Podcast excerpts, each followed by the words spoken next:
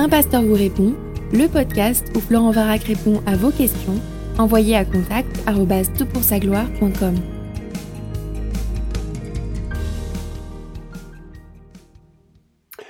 Bonjour à tous, nous sommes le troisième jour après cette euh, déferlante qui balaye la France et qui oblige beaucoup d'entre nous, peut-être tout le monde ici, à être dans une situation de confinement. Et j'imagine que ça suscite un peu d'anxiété, donc je voulais parler de l'anxiété, c'est parfois des questions que l'on a qui reviennent euh, sur le, le, site de Tout pour sa gloire. Comment faire face à l'anxiété? Un sondage que j'ai consulté sur Statista révèle qu'au 15 mars, donc pas si longtemps que ça, 74% des Français étaient plutôt inquiets, voire tout à fait inquiets. Et je comprends, je peux m'identifier bien sûr à cette réalité, cette nouvelle réalité et tous les sentiments que cela génère. Inquiétude parce que c'est nouveau pour notre génération. Il faut bien réaliser par contre que les générations précédentes ont été confrontées très souvent à des situations de pandémie euh, différentes, bien sûr, mais que ça a été une, situation assez fréquente de l'histoire du monde. Parfois c'était d'autres événements qui suscitaient l'anxiété. Ça pouvait être la venue d'une armée, ça peut être euh, les bruits de guerre qui se rapprochaient. Tant de situations suscitent euh, évidemment ou révèlent que nous ne contrôlons pas les choses de notre vie et de notre monde.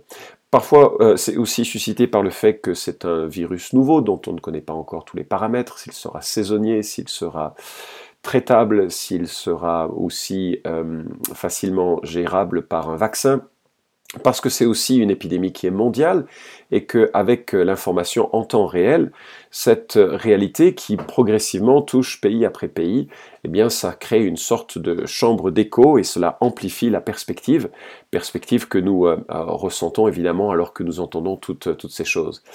Parce que aussi la propagation est très rapide, qu'elle touchera vraisemblablement la moitié de la population et que même si vraiment on peut être reconnaissant que pour la plupart d'entre ceux qui seront malades, ce ne sera pas un problème euh, vraiment, mais pour une petite partie et euh, d'entre cette population, 1, 2, 3%, les chiffres diffèrent d'un site à l'autre, ça pourra être tragique et donc forcément ça suscite euh, l'inquiétude pour nous-mêmes ou pour nos proches, je dirais plutôt surtout pour, pour nos proches. Et puis enfin, parce que certains d'entre nous, nous avons un tempérament anxieux, c'est pas tout à fait mon cas, mais je peux m'identifier, il y a autour de moi des gens qui le sont, et je sais combien c'est difficile de, de faire face à cette angoisse déjà existentielle préexistante auquel euh, s'ajoute cette euh, réalité euh, d'une situation qui peut devenir tragique assez, rapidement. Alors, avec tout ce que je viens de dire, bien sûr, et tout ce que l'actualité nous rapporte, eh bien, cela nourrit cette, cette anxiété. Et cette anxiété, il faut bien le reconnaître, elle peut asphyxier bien plus sérieusement que le virus. Comment calmer cette angoisse? Comment apaiser des pensées en boucle que l'on n'arrête pas de ressasser et aggraver par le confinement? Notamment si vous êtes seul, c'est pas évident. Je viens d'avoir une vidéoconférence avec euh, quatre des, leaders de notre mission. Et la réflexion que nous nous faisions, et c'était euh, le, directeur de notre mission qui disait Waouh, ça fait tellement de jours que je suis concentré sur ce sujet, j'ai besoin de faire autre chose. Et il essayait justement de, de, se, de sortir un peu de cette boucle, et il a le privilège de pouvoir le faire. Euh, parce qu'on n'est pas tous dans des professions médicales où aujourd'hui, bien sûr, euh, nos amis euh, sont au feu et au fourneau et c'est vraiment l'occasion pour nous de prier pour le personnel médical, solliciter, parfois prenant des risques pour le, bien-être des autres. C'est vraiment chapeau bas hein, pour tous ceux qui mènent ce, combat de là où ils sont. Et je veux vraiment prier qu'ils soient renouvelés, fortifiés, qu'ils puissent, pour ceux qui sont chrétiens, garder leur regard sur Christ et puis exercer ce travail avec comme, comme un acte d'adoration, euh, dans le sens où bien ils exercent de la part de Dieu euh, ce qui a été l'une des activités les plus chères à Jésus-Christ, celle de guérir, celle de soigner. Et donc c'est quelque chose de remarquable. Alors je suis conscient que dans 15 minutes, 15-20 minutes maximum de podcast, je ne peux pas gérer la question de l'anxiété. Tu penses bien que ça fait l'objet de, parfois de thérapies très longues pour ceux et celles qui en sont les, victimes. Et je voudrais euh, proposer quelques remarques. Certaines seront de bon sens et d'autres seront peut-être plus, plus nouvelles, mais qui permettront de faire face à, cette anxiété, j'espère avec un, petit peu plus, ou en tout cas avec une diminution de l'intensité euh, que euh, tu peux ressentir, vous pouvez ressentir là où vous écoutez ce podcast. Alors la première chose, c'est que je crois que c'est utile de connaître les faits. La peur augmente avec l'ignorance, et dans l'ignorance, des informations erronées deviennent principales, et des informations utiles pour contrer la peur euh, sont ignorés.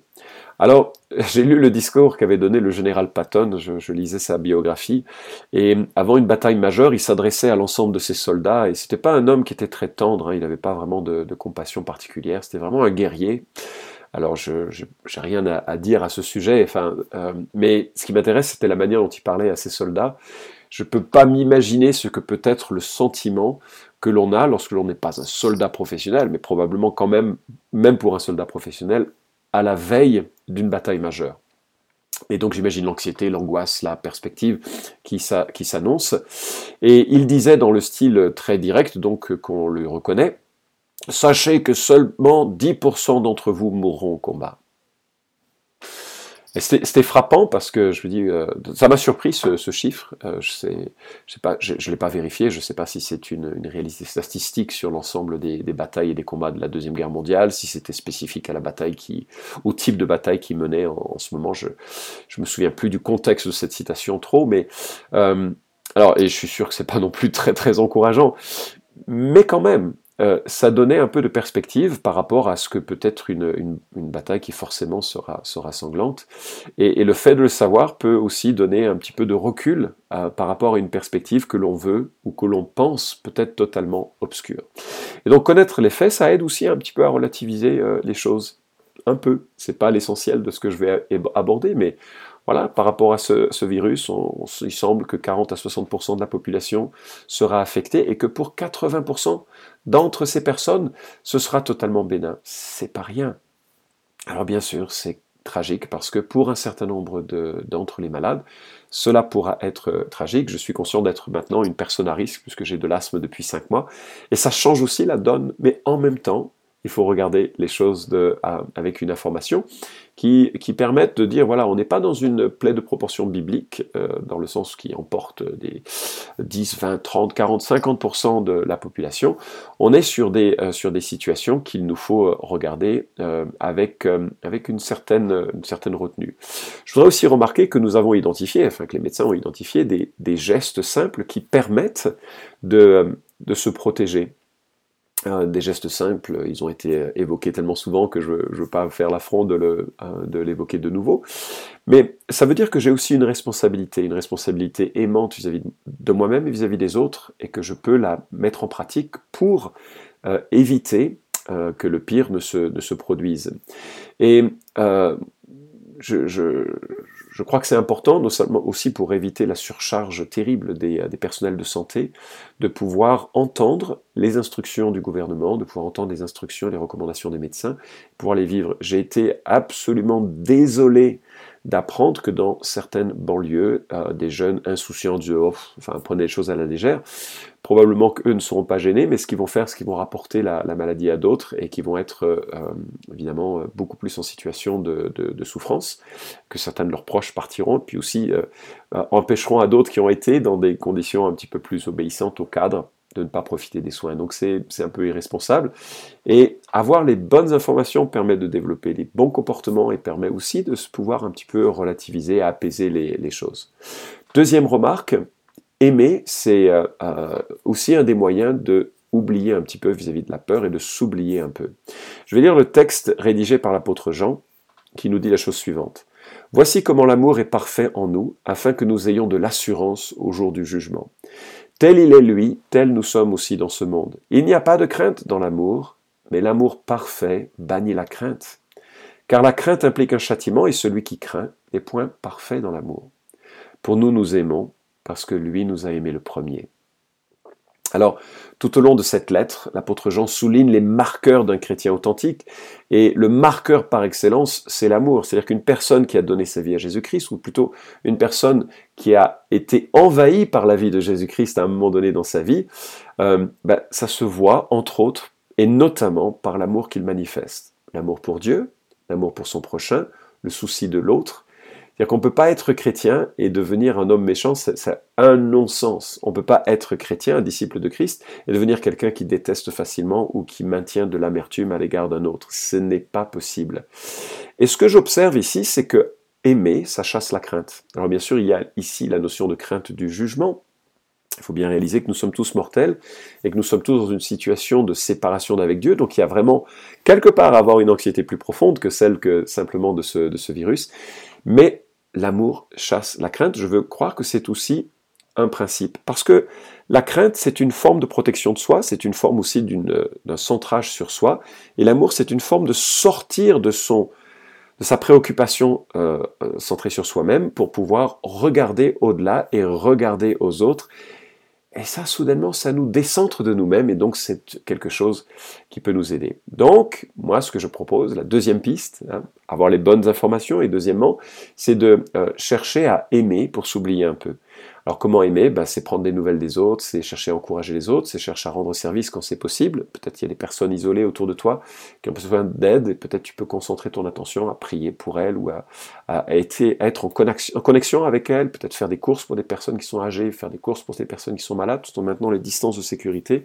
Ça fait partie des choses qui sont possibles ou d'ajouter à tes propres courses les courses de ceux et celles qui en auraient besoin. Bref, l'amour chasse la crainte. Troisième remarque, avoir Dieu pour refuge.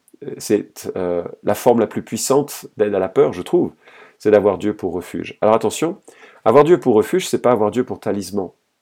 Il n'y a absolument aucune idée dans l'Écriture que si Dieu est dans notre vie, alors il va nous préserver des problèmes, des malheurs, des maladies. Ça, c'est du roman, c'est de l'idéologie. Ça ne veut pas du tout dire ça, avoir Dieu pour refuge. Ça veut dire que, ben, je vais l'expliquer ce que ça veut dire. Mais ce n'est pas un talisman, c'est le fait que Dieu va actualiser nos vies en sorte que dans tout ce que nos vies vont traverser, il va se trouver suffisant pour nous les faire traverser. C'est le connaître déjà euh, parce que ça achève notre humanité, ça complète notre humanité. Nous sommes un peu comme un jouet inerte quand nous naissons à l'existence. Et lorsque Dieu rentre dans nos vies, c'est un peu comme si des piles rentraient et puis donnaient vie à cette, matière un peu inerte que peut-être un jouet sans, sans pile.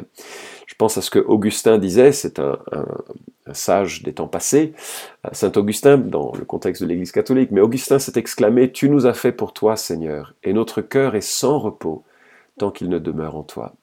Et il y a quelque chose de l'ordre de l'anxiété générale normal, absolument normal. On, vit, on meurt, notre vie est courte, elle est souvent parsemée de souffrances, nous voyons des gens partir, mais tu nous as fait pour toi, Seigneur. Et le fait de rechercher Dieu, le fait de le trouver ou d'être trouvé par lui, fait que soudainement, l'existence ben, a beaucoup plus de sens et qu'il y a un repos. Alors comment ça se passe? Ben, La Bible en parle de différentes manières, elle utilise différentes métaphores et elle y associe un certain nombre de promesses et je voudrais les parcourir avec toi parce que trouver en Dieu un refuge, c'est vraiment l'élément central, je trouve, pour faire face à une situation comme euh, euh, celle-ci, euh, qui, est, tragique, mais qui met en lumière nos, faiblesses. Nous pensions, nous en Occident, que nous étions au contrôle de tout, alors que dans d'autres pays, on est vraiment beaucoup plus humble et beaucoup plus réaliste sur la fragilité de la vie. Et voilà que tout ça vient balayer nos assurances, nos fortunes, nos assises, et c'est l'occasion de réfléchir au sens de la vie. Un jour, Jésus dit à Nicodème, un religieux engagé dans la politique de son État, et je cite, En vérité, je te le dis, si un homme ne naît de nouveau, il ne peut entrer dans le royaume de Dieu. Et il continue un petit peu plus tard, Vraiment, je te l'assure, reprit Jésus, à moins de naître d'eau, c'est-à-dire d'esprit, personne ne peut entrer dans le royaume de Dieu. Ce qui naît d'une naissance naturelle, c'est la vie humaine naturelle, ce qui naît de l'esprit est animé par l'esprit.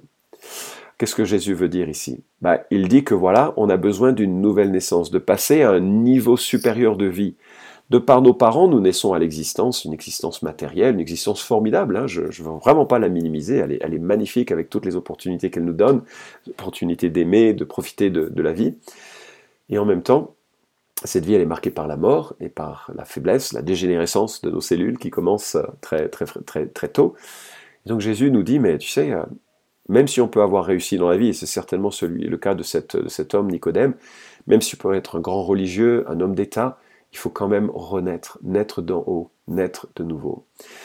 Une nouvelle naissance, hein, ça, évoque vraiment un changement radical d'identité, parce que on réalise avec l'expérience, je ne sais pas quel est ton âge si tu m'écoutes, mais moi j'ai 50, euh, bientôt 54, et je réalise c'est super difficile de changer. On peut changer l'extérieur, on peut changer un peu de son comportement, on peut changer certaines habitudes, on peut aussi changer ses fréquentations, on peut changer un certain nombre de choses euh, extérieures à nous-mêmes presque.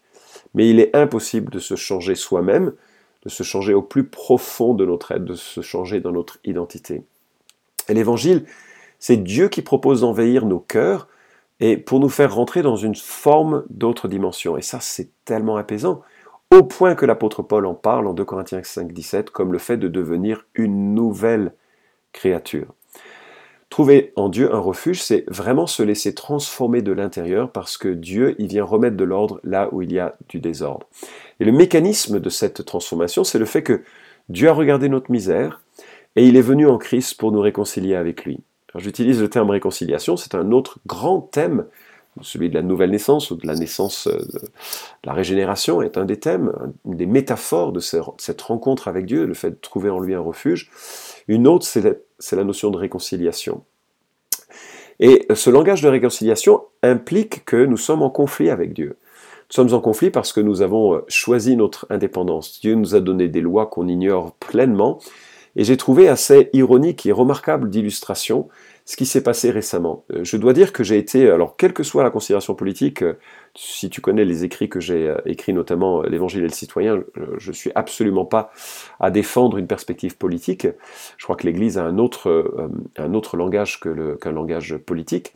Mais je dois dire que j'ai apprécié la, manière dont notre président, le président Macron, a pris la parole pour pouvoir donner quelques directives. Ce qui était incroyable, c'est qu'il donne des directives utiles, bonnes, qui permettent le salut du plus grand nombre. Elles ont été totalement ignorées.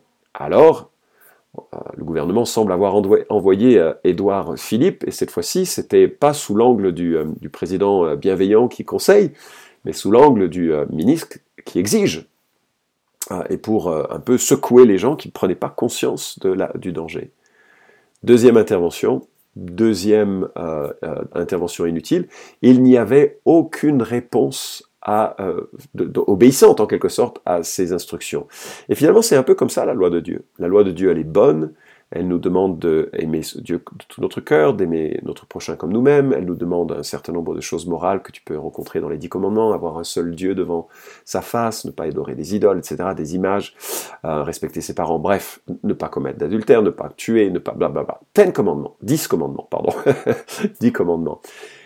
Et en fait, on les a totalement, ils sont bons pour nous, ils sont bons pour la société, ils sont bons pour la vie, et on est incapable de les vivre, on est même souvent à les rejeter, à vivre de façon euh, indépendante. Alors c'est pour ça que Dieu vient nous réconcilier, parce que franchement, à ses yeux, nous sommes ennemis, nous sommes ennemis de Dieu. Et euh, c'est Christ qui nous tend la main, et Jean chapitre 5, versets 24 à 25 nous dit ceci. Oui, vraiment, je vous l'assure, c'est Jésus qui parle, celui qui écoute ce que je dis, et qui place sa confiance dans le Père qui m'a envoyé, possède dès à présent la vie éternelle et ne sera pas condamné. Il est déjà passé de la mort à la vie. Oui, vraiment, je vous l'assure, l'heure vient, et elle est déjà là, où les morts entendront la voix du Fils de Dieu, et tous ceux qui l'auront entendu vivront. Tu réalises à quel point c'est apaisant? C'est apaisant parce que nous passons de la mort à la vie, Mieux, nous avons plein de promesses associées à cette rédemption. Et j'aimerais que l'on euh, que l'on voit quelles sont les conséquences de cette intervention. Trouver en Dieu son refuge, c'est trouver en Dieu son refuge dans toutes les circonstances de la vie, y compris celles qui sont les plus dévastatrices, qui sont les circonstances de la mort.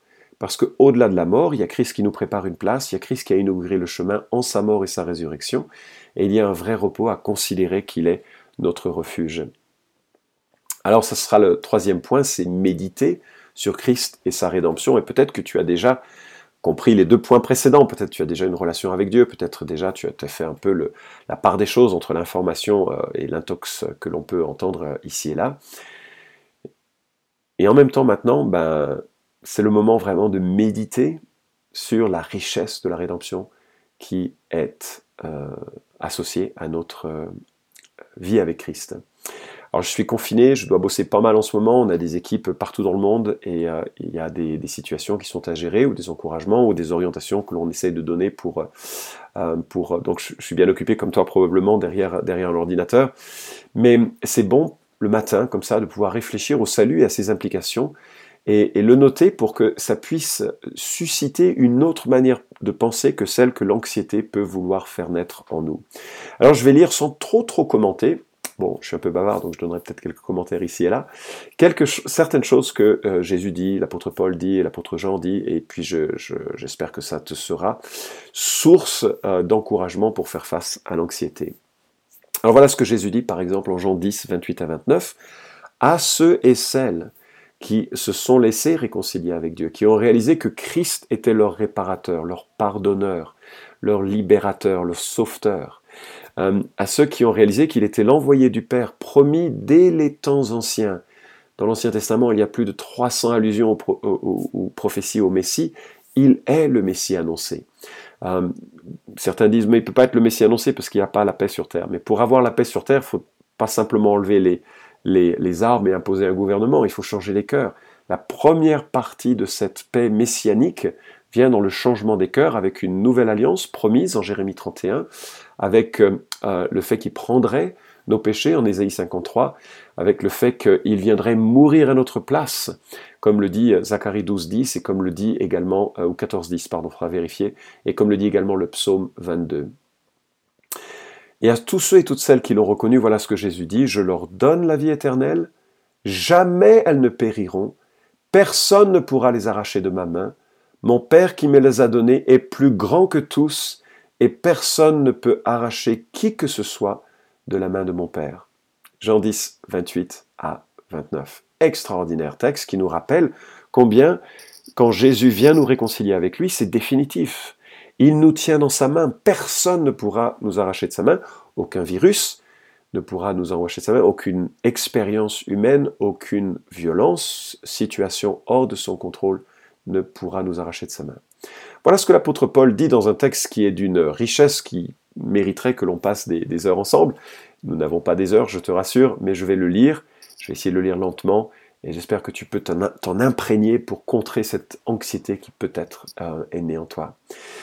C'est Romains chapitre 8 verset 28. Nous savons en outre que Dieu fait concourir toutes choses au bien de ceux qui aiment, qu'il aime, de ceux qui ont été appelés conformément au plan divin.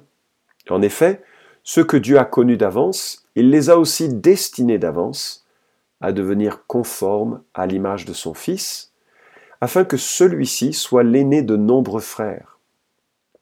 Ceux qu'il a ainsi destinés, il les a aussi appelés à lui, ceux qu'il a ainsi appelés, il les a aussi déclarés justes. Et ceux qu'il a déclarés justes, il les a aussi conduits à la gloire. Que dire de plus? Si Dieu est pour nous, qui se lèvera contre nous. Lui qui n'a même pas épargné son propre Fils, mais l'a livré pour nous tous, comment ne nous donnerait-il pas aussi tout avec lui? Qui accusera encore les élus de Dieu? Dieu lui-même les déclare justes. Qui les condamnera? Le Christ est mort, bien plus, il est ressuscité, il est à la droite de Dieu, et il intercède pour nous. Qu'est-ce qui pourra nous arracher à l'amour du Christ? La détresse? Ou l'angoisse La persécution La faim La misère Le danger ou l'épée Car il nous arrive ce que dit l'Écriture, à cause de toi, Seigneur, nous sommes exposés à la mort à longueur de jour. On nous considère comme des moutons destinés à l'abattoir.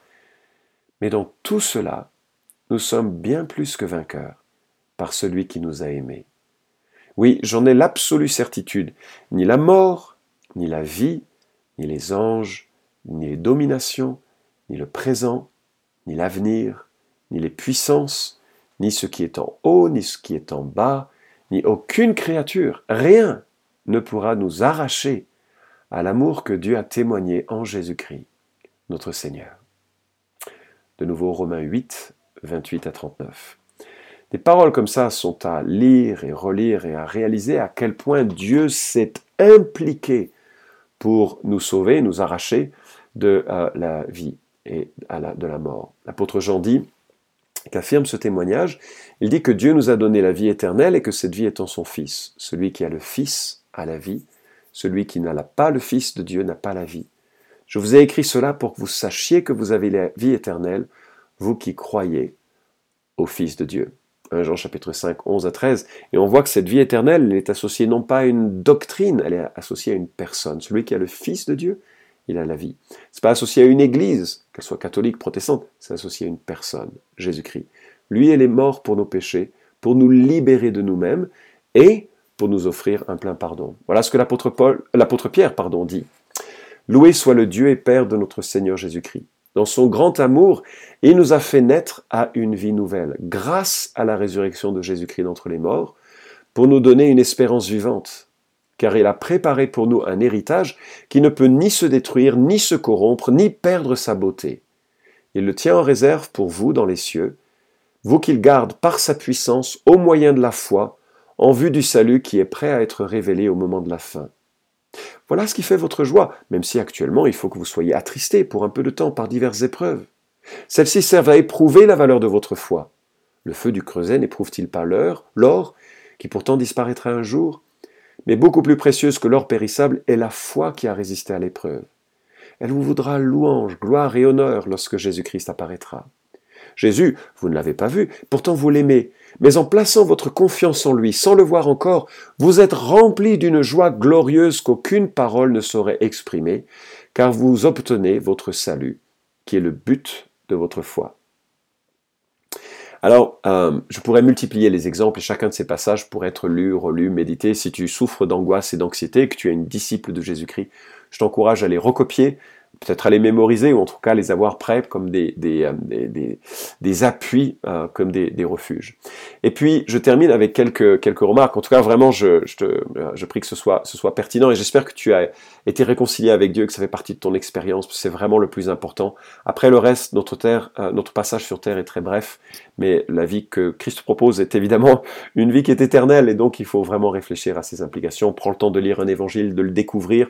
Commence par l'évangile de Jean, par exemple, en te posant la question qui est Jésus, qu'est-ce qu'il demande de moi, ce serait une très bonne première lecture, une première euh, introduction à cela.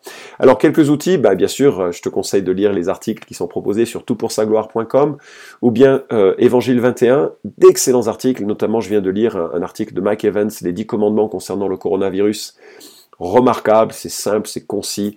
Le Bon Combat, un excellent site de, euh, de mon euh, ami Guillaume Bourrin avec son collègue Pascal, Pascal Denot.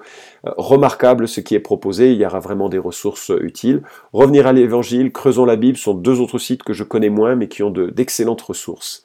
Parmi les livres que tu pourrais trouver, Edward Welch, Quand je suis dans la crainte, publié chez Impact, e-book que tu peux obtenir directement.